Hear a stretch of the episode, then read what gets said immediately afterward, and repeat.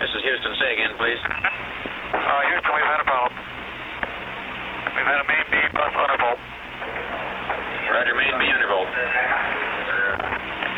Okay, stand by, 13. We're looking at it.